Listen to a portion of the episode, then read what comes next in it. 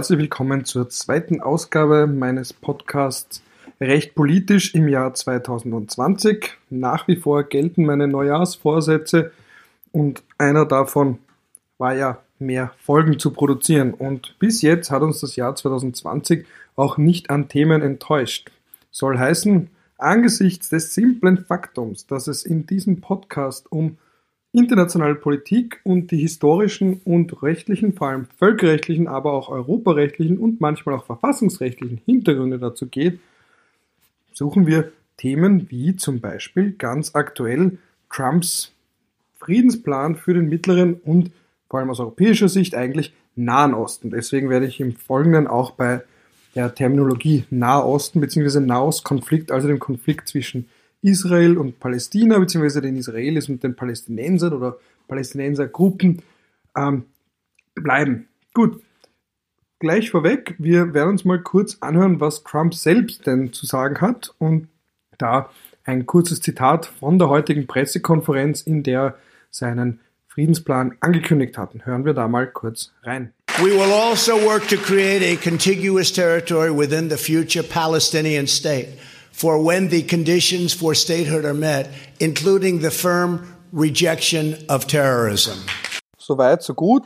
Keine großen Überraschungen. Bei Trump weiß man ja nie. Stichwort erratische Handlungen und Äußerungen. Man bleibt bei der Zwei-Staaten-Lösung und dem Paradigma, dass eben in Zukunft irgendwann einmal ein Palästinenserstaat neben einem israelischen Staat entstehen soll. Aber hören wir ein bisschen noch weiter hinein, was Trump zusätzlich noch dazu zu sagen hat.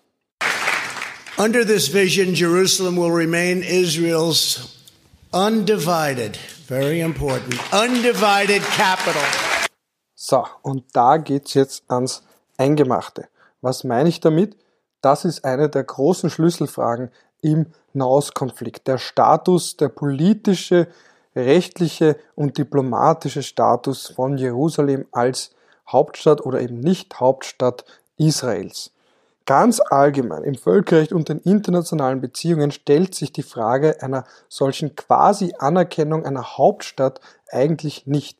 Im Völkerrecht fragen wir uns, was ist ein Staat? Erkennen wir einen Staat an? Bekanntermaßen erkennen viele arabische Staaten, zumindest im diplomatischen Sinne, Israel nicht als Staat an. Die große Frage aus europäischer Sicht umso bedeutsamer, ist Kosovo ein Staat? Auch nicht alle EU-Mitglieder erkennen den Kosovo als Staat an. Das ist das eine Thema, wo wir von Anerkennung üblicherweise sprechen. Das zweite ist bei der Frage von Regierungen. Mit anderen Worten, wen oder wessen Vertreter erkennt man als Vertreter eines gesamten Staats an? Das ist eine Frage, die sich vor allem in Bürgerkriegen stellt oder eben aktuell auch in der Situation in Venezuela. Sebastian Kurz hat ja jetzt auch wieder mit seiner davor schon gepflegten Praxis weitergemacht und hier Guaido als legitimen Vertreter Venezuelas bezeichnet, obwohl im faktischen Sinne immer noch der Vertreter von Maduro ganz allgemein der Botschafter Venezuelas in Österreich ist und auch entsprechende Immunitäten genießt. Das sind aber, wie gesagt, die zwei Situationen, in denen wir von Anerkennung sprechen und üblicherweise sprechen wir im Zusammenhang mit Hauptstädten nicht von einer Anerkennung. Das ist einfach nur etwas, das macht der Staat, jeder Staat nach innen, innerstaatlich, legt er vielleicht in der Verfassung fest, aber andere Staaten, die üblicherweise verlegen die einfach nur ihre Botschaften dorthin, ähm, wo es am wichtigsten ist, eben wo die Schaltstellen eines Staates, eines fremden Staates zusammenlaufen, also eben in dessen Hauptstadt. Bei Israel ist die Sache, wie mit so vielen anderen Themen, auch ein wenig komplexer. Und das liegt einfach an der historischen und rechtlich gewachsenen Geschichte von Israel als Ganzes und dem Status von Jerusalem im Besonderen. Und wie Trump auch weiter ausführt in diesem Interview an einer anderen Stelle oder gleich unmittelbar darauf sagt er davon, das ist jetzt nichts Neues, das haben wir ohnehin schon gemacht, weil die USA ja bekanntermaßen ihre Botschaft verlegt haben von Tel Aviv, wo die meisten ausländischen Botschaften sind, nach Jerusalem. Und das ist eine solche faktische Anerkennung von Jerusalem als israelische Hauptstadt. Da hat Trump ein bereits seit 1995 bestehendes US-Gesetz, das diese Verlegung der Botschaft nach Jerusalem regelt eben umgesetzt. Und seine Vorgänger, seine Amtsvorgänger haben da eben das nicht getan. Das heißt, die Gesetzesgrundlage war da, aber sie haben eben, weil das so ein weitgehender Schritt war, noch davon Abstand gehalten. Also das war sozusagen einer der ersten Dammbrüche von Trump in seiner Nahostpolitik. Und da muss man jetzt auch bedenken, was hier ganz bedeutsam ist, ist eine Formel, nämlich die sogenannte normative Kraft des Faktischen, die geprägt wurde vom deutsch-österreichischen Juristen Georg Jelinek, vor allem in seinem Werk zur allgemeinen Staatslehre. Und Jelinek hat hier gesagt, wenn etwas ein Faktum ist, das über einen längeren Zeitraum, Zeitraum besteht, dann muss man irgendwann das auch rechtlich anerkennen. Also Beispielsweise, wenn eine Regierung an die Macht kommt auf illegitime Art und Weise, also außerhalb der Verfassung, sie ist vielleicht auch nicht demokratisch legitimiert, sie regiert mit eiserner Faust nach einer Revolution und gegen den Willen der Bevölkerung oder einer Mehrheit der Bevölkerung.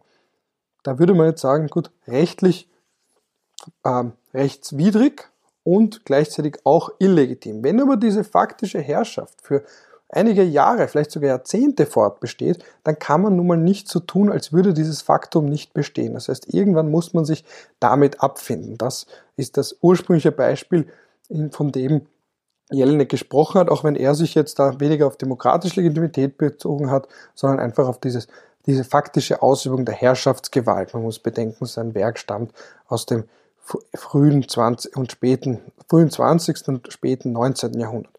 Und jetzt bezogen auf die US-Botschaft in Jerusalem und allgemein die US-Haltung zu so einigen Punkten im Nahostkonflikt bedeutet das, dass die USA mittlerweile an dem Punkt angelangt sind, wo sie sagen, vereinfacht jetzt gesagt, schaut her, die Israelis kontrollieren Jerusalem zur Gänze seit 1967, seit dem Sechstagekrieg.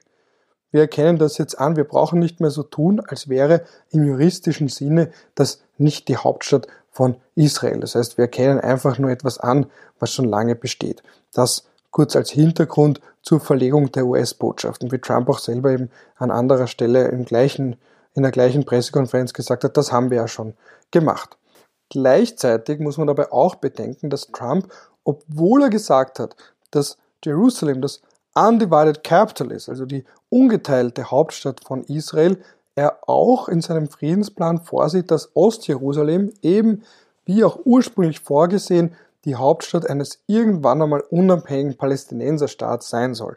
Der entscheidende Unterschied dabei ist aber, dass das nicht, so wie es aussieht zumindest, dass das nicht innerhalb von palästinensischem Staatsgebiet wäre im Sinne dessen, dass Palästina da jetzt auch zur Gänze Kontrolle oder ein zukünftiges Palästina zur Gänze Kontrolle über Ostjerusalem hätte, sondern dass das zwar unter letztlich israelischer Kontrolle wäre, aber eben ein zu einem gewissen Grad, so genau ist das noch nicht ersichtlich, zu einem gewissen Grad vielleicht doch selbstverwaltetes, autonomes Stadtgebiet ähm, mit eigenen Botschaften, auch in Palästina. Er hat ja auch dann im, im, im Friedensplan ist auch vorgesehen, dass auch die USA ihre Botschaft in Ostjerusalem quasi ihre Botschaft zum zu gründenden Staat Palästina eröffnen würden, aber eben außerhalb des eigentlichen palästinensischen Staatsgebiets. Deswegen lässt man, so kann man erklären, diesen Spagat zwischen einerseits ungeteilte Hauptstadt Jerusalem als ungeteilte Hauptstadt von Israel und gleichzeitig aber auch Ostjerusalem,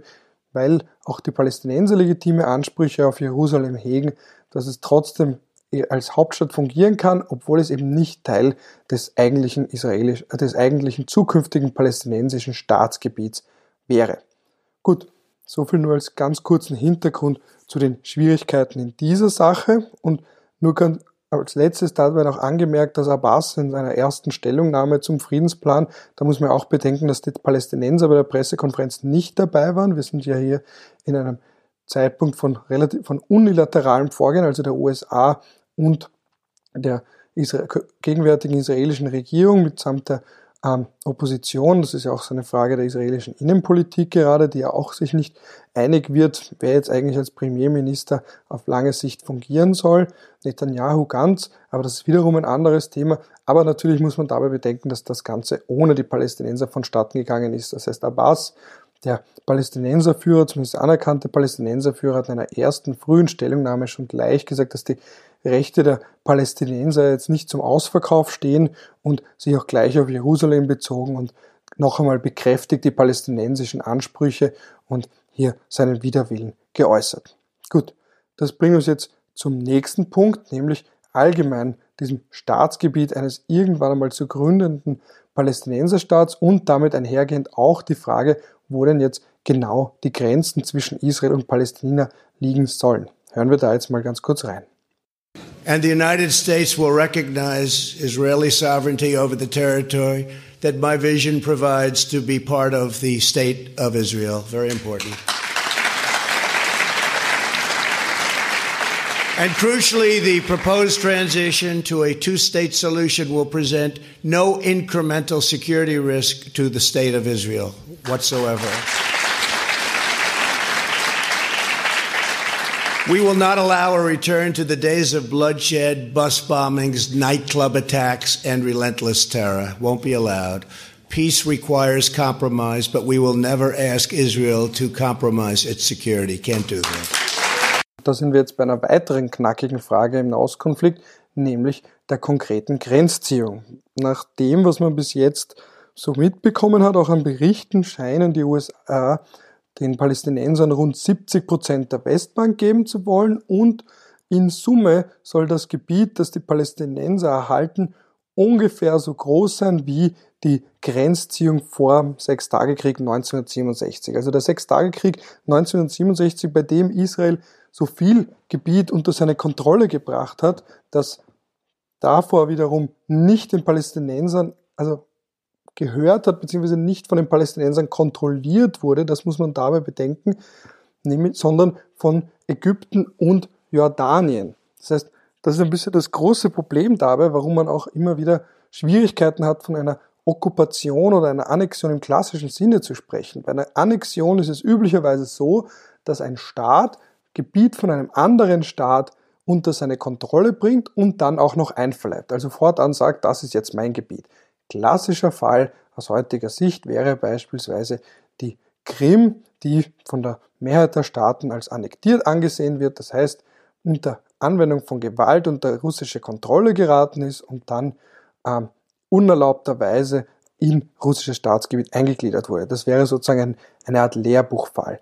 Das große Problem bei Israel und Palästina ist, dass es keinen solchen bereits bestehenden unabhängigen Palästinenserstaat gegeben hat zum Zeitpunkt, als Israel große Gebiete, Palästinensergebiete unter seine Kontrolle gebracht hat, nämlich den Sechstagekrieg von 1967. Also es fehlt sozusagen der rechtmäßige Besitzer, um da auch ein bisschen in römisch-rechtlicher Kategorie zu denken, weil ja auch Jordanien, das zum Beispiel die Westbank kontrolliert hat, oder eben auch Ägypten, das den Gazastreifen kontrolliert hat bis dahin, weil diese beiden Staaten wiederum auch nicht rechtmäßige Besitzer waren, weil die einzig rechtmäßigen Besitzer im ursprünglichen Sinne die Palästinenser waren, die aber wiederum niemals ihren Staat bekommen haben, was ja auch daran gescheitert ist, dass gleich nach der Unabhängigkeitserklärung Israels 1948 ein Staat ausgebrochen ist zwischen Israel und seinen arabischen Nachbarn, weil die arabischen Nachbarn einen israelischen bzw. jüdischen Staat in ihrer Mitte nicht akzeptieren wollten. Also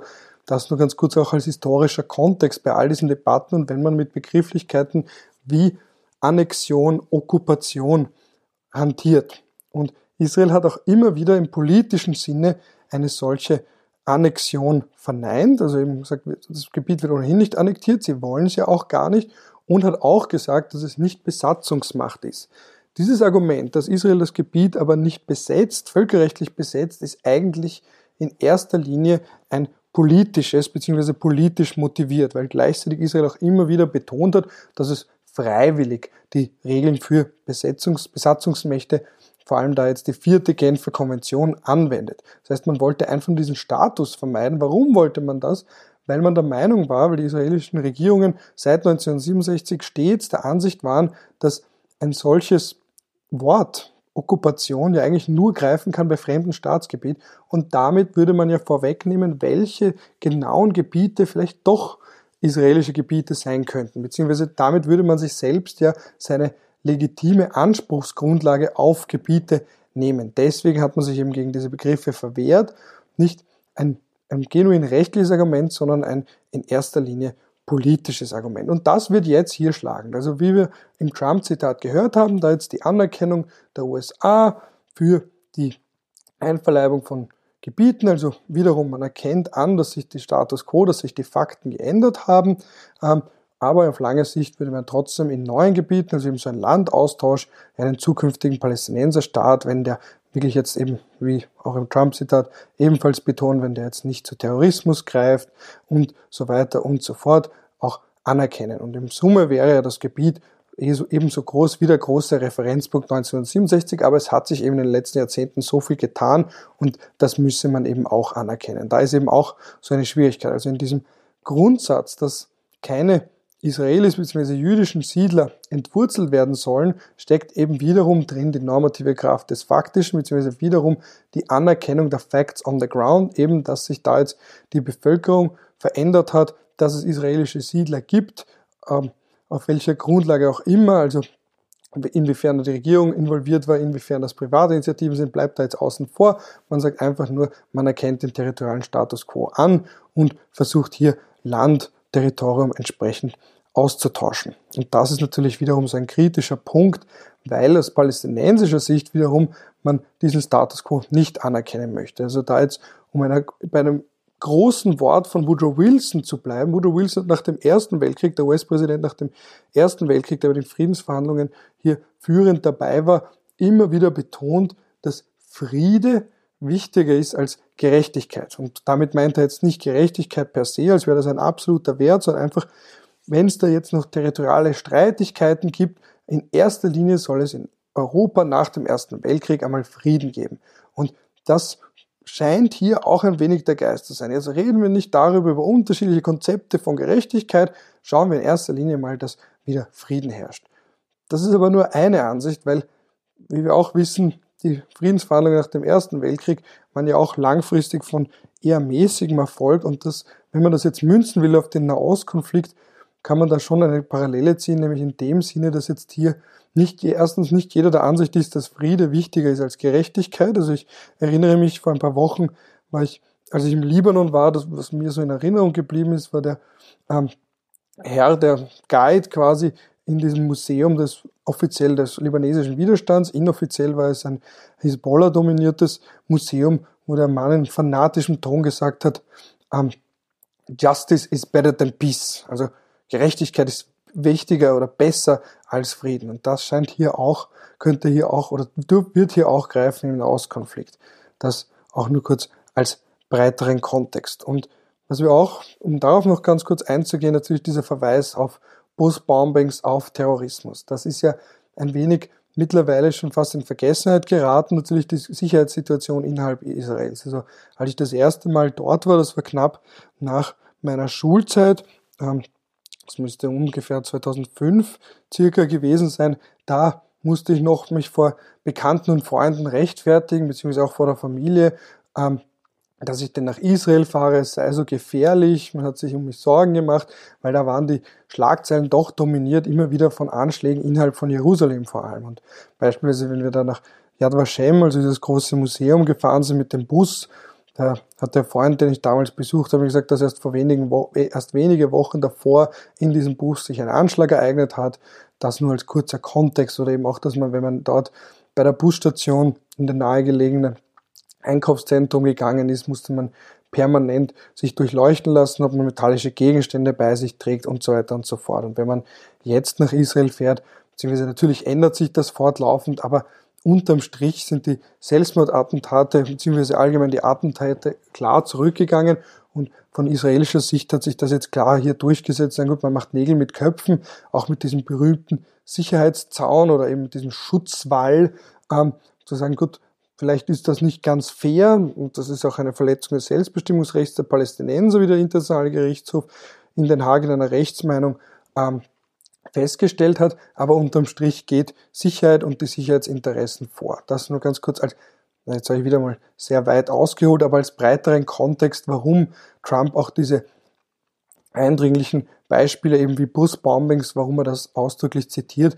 das ist aus heutiger Sicht nicht mehr in der Form ähm, bekannt, beziehungsweise kommt das natürlich medial weniger vor, weil sich das natürlich aufgehört hat. Das war aber, wenn man auch denkt jetzt an Intifada, an Erhebungen der Palästinenser innerhalb Israels, ich rede jetzt nicht nur von den besetzten Gebieten, sondern ganz allgemein auch von denen, die in Israel leben, war das ein ungleich größeres Thema, als es heute ist. Gut, so viel jetzt mal auch dazu, zu diesem Austausch von Land. Jetzt noch als letzten Teil, worauf ich nur ganz kurz eingehen möchte, sind die internationalen Reaktionen und die, der allgemeine Kontext im Sinne von, wie steht denn jetzt da das Umfeld dazu, beziehungsweise wie sind denn da die Chancen? Das ist natürlich immer so ein bisschen der Blick in die Glaskugel. Am besten bemisst man ja Experten und selbsternannte Experten immer daran, was sie denn eigentlich gesagt haben, was sie gesagt haben ursprünglich und was dann eingetroffen ist. Ich werde da jetzt auch keine Prognosen deswegen machen, wohl wissend, dass Prognosen sehr oft nichts anderes sind als so ein Blick in die Glaskugel. Was man aber durchaus feststellen kann, ist, dass sich einfach das Umfeld verändert hat. Das heißt, unabhängig davon, ob jetzt Trump, wie er sich selbst ja immer wieder gerne darstellt als den großen Verhandler, unabhängig davon, ob man diese Einschätzung teilt, kann man durchaus insofern optimistisch sein, dass man einfach sieht, dass sich die arabischen Staaten auch in ihrer Haltung geändert haben. Das hat mehrere Gründe. Wenn man jetzt auch vor allem vergleicht die Situation noch in den 1990er Jahren und den frühen 2000ern. Einerseits der sogenannte arabische Frühling. Also viele arabische Staaten, beziehungsweise genau genommen arabische Regierungen, sind mittlerweile stark besorgt, stärker besorgt denn je, dass es vielleicht zu einem Aufstand kommen könnte ihrer jeweiligen Bevölkerung ob sie denn wirklich so fest im Sattel sitzen. Das hat ein bisschen auch das Thema Palästinenser bzw. die Anwaltschaft vieler arabischer Regierungen für die Palästinenser in ein anderes Licht gerückt und sie sind dadurch auch in der Prioritätenskala ein wenig nach unten gerutscht. Also das als ein Hintergrund, als ein Faktor, der auch bestimmen könnte die internationalen Reaktionen und warum, wenn man sich jetzt ansieht, die ersten ähm, Stellungnahmen von arabischen Staaten, also beispielsweise Ägypten oder sogar Saudi-Arabien oder eben auch die Vereinigten Arabischen Emirate, dass hier zumindest so stillschweigender, verhaltender Support geäußert wird oder zumindest kein lautstarker Protest. Dann weiterer Faktor. Auch diese Staaten sind mittlerweile, haben sie realisiert, dass sie ein Problem haben. Das ist jetzt einerseits demografisch. Das hängt wiederum zusammen mit den Protesten. Das ist andererseits auch wirtschaftlich. Also Saudi-Arabien ist beispielsweise, hat sie, ist beispielsweise auch schon an den Punkt angelangt, wo man realisiert hat, dass die vollkommene Abhängigkeit von Ölexporten langfristig zu einem Problem wird, nämlich dann, wenn die Nachfrage nach Öl sinkt, einerseits und andererseits, weil diese Ölreserven irgendwann einmal zur Neige gehen sollten. Auch so ein Grund, warum das nicht mehr ganz, warum das Palästinenser-Thema nicht mehr so hoch auf der Agenda steht. Und natürlich auch zu bedenken, der regionale Konflikt zwischen Iran und Saudi-Arabien. Nichts vereint so sehr wie ein gemeinsamer Feind. Da gibt es ja dann auch genug Berichte zu verdeckter, also das kann man natürlich nach offen nicht machen, aber sogar Kooperation zu einem gewissen Grad, wie weit das geht, kann ich natürlich von meinem Schreibtisch aus, um es überspitzt zu formulieren, äh, nicht feststellen. Aber natürlich, dass es hier gemeinsame Sicherheitsinteressen und vielleicht sogar eine, vielleicht eine stillschweigende Kooperation zwischen Saudi-Arabien und Israel gibt, wenn es um den gemeinsamen Feind bzw. die gemeinsame Bedrohung Iran geht. Das ist auch so ein Grund, warum da jetzt die Haltung sich in regional wichtigen Ländern wie vor allem Saudi-Arabien ein wenig gewandelt hat. Und das könnte eben dazu führen, dass der Trumpsche Friedensplan, so skeptisch ihn natürlich viele betrachten, vielleicht gar nicht so hoffnungslos ist, wie man auf den ersten Blick meinen möchte. Einfach weil, wie so oft, Trump hat ja auch eine gut funktionierende Wirtschaft, wenn es zumindest nach den reinen Zahlen geht, geerbt von Obama, aber er erbt auch ein für den Nahostkonflikt, zumindest aus seiner Sicht, wenn man unilateral vorgehen möchte, relativ ähm, positives oder zumindest relativ ähm, vorteilhaftes Szenario einfach aufgrund der äußeren Umstände. Da ist jetzt eben immer die Frage, wie viel ist er, wie viel sind seine Berater, wie viel sind da einfach die Umstände. Da brauchen wir jetzt auch nicht näher darauf eingehen, aber das auch nur als zusätzlichen Kontext zu der Sache. Das bringt mich jetzt auch schon zu meiner Conclusio, also zu meinem Schlussteil, nochmal ganz kurz zur Zusammenfassung. Also ganz Wichtig dabei, wie gesagt, die normative Kraft des Faktischen. Die US-Administration gemeinsam mit Israel versuchen da jetzt zu sagen, gut, wir nehmen die Sachen, wie sie sind und auf der Grundlage gehen wir jetzt weiter vor. Also nicht mehr zurück zu den großen Grenzen von 1967, das ist zu lange her. Wir schauen uns den Status quo an, auch wenn israelische Siedlungsaktivitäten das israelische Gebiet vergrößert haben mögen, dann machen wir halt einfach ein paar Tausche, Austausch von Land und dann hätte sich das auch schon wieder erledigt, so um das ein bisschen vereinfachend und zynisch zu formulieren. Natürlich das große Problem dabei, dass es unilaterales Vorgehen bzw. gemeinschaftliches Vorgehen von den USA gemeinsam mit Israel ist, bei dem die Palästinenser nicht entsprechend eingebunden waren. Einerseits, weil man Abbas jetzt nicht mehr als eine Integrationsfigur, eine palästinensische Integrationsfigur vom Standing eines Yasser Arafat betrachtet, zumal er auch nicht über den Gazastreifen Kontrolle ausübt, sondern eben nur innerhalb der Westbank als Palästinenserführer gilt, während der Gazastreifen wiederum von einer äh, Terrororganisation kontrolliert wird, nämlich der Hamas. Also auch das hat das Standing von Abbas entsprechend gedämpft bzw. entsprechend äh, äh, verringert, was dann dazu führt, dass die USA eben ohne ihn hier vorgegangen sind. Was natürlich dazu führt, dass er nach innen und eben auch nach außen fast schon dazu gezwungen ist, den Plan zumindest in einer ersten Reaktion vollständig abzulehnen, weil er einfach auch nicht zum Verhandlungstisch geladen war. Ganz kurze Bemerkung auch noch zum Völkerrecht. Als Abschluss noch einmal. Der Nahostkonflikt ist aus völkerrechtlicher Sicht höchst komplex weil es hier unterschiedliche Daten gibt, eben 1947 bzw. 1948 als der Ursprung des israelischen Staates, der nicht wie vorgesehen wie ursprünglich vorgesehen auch zu einem Palästinenserstaat geführt hat.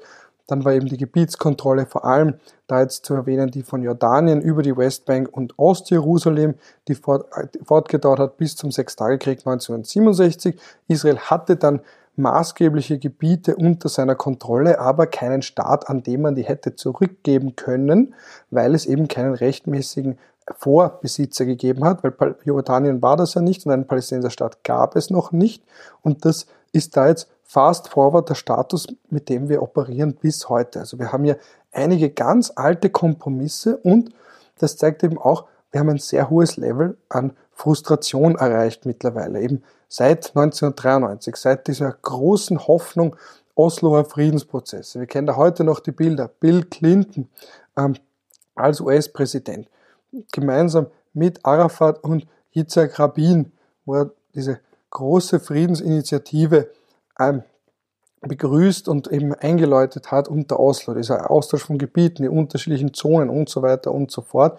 Aber seitdem ist man zunehmend frustriert geworden. Einerseits ähm, die Palästinenser selbst, weil sie ihren Staat ja noch immer nicht bekommen haben. Andererseits auch die Israelis, die in Arafat keinen verlässlichen Partner mehr gesehen haben, wo es eben auch den Vorwurf gibt, dass man ja sehr großzügige Angebote gemacht hat, die er aber nicht genützt hat. Und jetzt sind wir dann irgendwann an den Punkt gekommen, wo so von außen es zumindest jetzt so wirkt, dass Israel einfach gesagt hat, so, wir machen das jetzt auf unsere Art, wir schaffen unsere Sicherheit selbst und das ist unser höchstes Gut, die Sicherheit und alles andere muss sich dahinter anstellen und jetzt geht man da dem weiter nach, indem man auch sagt, gut, und das, was da jetzt in den letzten Jahren, Jahrzehnten passiert ist, segnen wir auch ab und wir versuchen aber trotzdem nach wie vor einen Palästinenserstaat irgendwann einmal zu errichten, aber eben mit neuen Grenzen. Wir halten nicht mehr an dem fest, was da 1967, also diese ominösen, diese bekannten Grenzen von 1967, dass man die jetzt zumindest fundamental in Frage stellt und sich nicht immer von dem geißeln lässt. Das, also um es aus israelischer Sicht zu formulieren. Und zu guter Letzt muss man aber auch noch bedenken, dass natürlich dieser Friedensplan davon abhängt, ob Trump jetzt wiedergewählt wird, weil das ist eben ein Grundelement von Demokratien und ihrer Außenpolitik. Deswegen ist es ja auch so essentiell, ob man eine Tradition, eine außenpolitische hat oder nicht. Das kann sich natürlich unter einem neuen US-Präsidenten wieder maßgeblich ändern. Und das wird natürlich auch für die nächsten Monate eine Rolle spielen, dass man natürlich vielleicht auch innerhalb der Region abwartet. Gut, bevor man da jetzt zu schnell diesen Friedensplan unterstützt, dass man vielleicht noch ein wenig abwartet und schaut, ob Trump denn jetzt noch weitere vier Jahre im Amt bleibt oder ob man nicht in Kürze wieder eine gänzlich andere Administration begrüßen muss, die vielleicht wieder andere Ziele und Prämissen verfolgt in ihrer Nahostpolitik bzw. in Bezug auf den Nahostkonflikt. Was bleibt, ist natürlich, dass so ziemlich jeder US-Präsident äh, sich daran bereits probiert hat. Das wäre natürlich ein diplomatisches Denkmal, ein außenpolitisches Denkmal, das sich jeder setzen möchte. Und es ist natürlich kein Wunder, dass auch oder gerade ein Donald Trump hier natürlich ein besonderes Interesse hat. Das große Problem dabei ist natürlich, dass er nicht als unabhängiger Player wahrgenommen wird. Die USA haben natürlich allgemein immer das Problem gehabt, ob sie überhaupt als unabhängig wahrgenommen werden aufgrund ihrer, lang, ihrer langjährigen Unterstützung für Israel, aber natürlich unter Trump wahrscheinlich weniger denn je, weil und natürlich ist dann auch der Vorwurf, dass er natürlich diese ähm, radikalen christlichen Kräfte damit unterstützen möchte, indem er seinen, seinen, um, seinen bedingungslosen Support für Israel symbolisiert. Und dann natürlich auch die Frage, inwiefern hier auch unter Kushner, ähm, inwiefern hier auch eine diplomatische Expertise oder eben langjährige Erfahrung überhaupt vorliegt. Andererseits, wie gesagt, muss man auch bedenken natürlich die große Frustration und all jene Kommentatoren, die jetzt darauf verweisen, dass man damit manifest, also grundlegend abgeht von der ursprünglichen Zwei-Staaten-Lösung, muss natürlich immer sagen, gut, wir haben damit jetzt schon sehr lange gehadert. Die Welt beziehungsweise der Nahostkonflikt hat damit schon jahrzehntelang versucht zu operieren und es hat letzten Endes alles nichts gebracht. Also das ist ein bisschen auch der Kontext und wiederum ein Faktor, der Trump begünstigen könnte, dieses hohe Level an Frustration. Gut, ich habe mich da jetzt auch ein wenig wieder in Rage geredet, deswegen werde ich das jetzt auch an dieser Stelle beenden. Es war eben doch keine kurze Conclusio. Ich hoffe, es war für euch einigermaßen interessant. Ich bin mir ziemlich sicher, dass das Thema uns auf unabsehbare Zeit weiter erhalten bleiben wird und hoffe, ihr konntet ein wenig lernen und bleibt auch weiter diesem Podcast recht politisch, meinem Podcast treu. Ich bin mir sicher, es wird schon bald wieder ein essentielles Thema geben, das näheren Überlegungen und Erwägungen durchaus offen gegenübersteht. In diesem Sinne hoffe ich, dass ihr alle noch eine, je nachdem welche Uhrzeit es ist, einen schönen Start den Tag habt, eine schöne weitere Mittagspause vielleicht, einen schönen Abend oder eben eine schöne gute Nacht.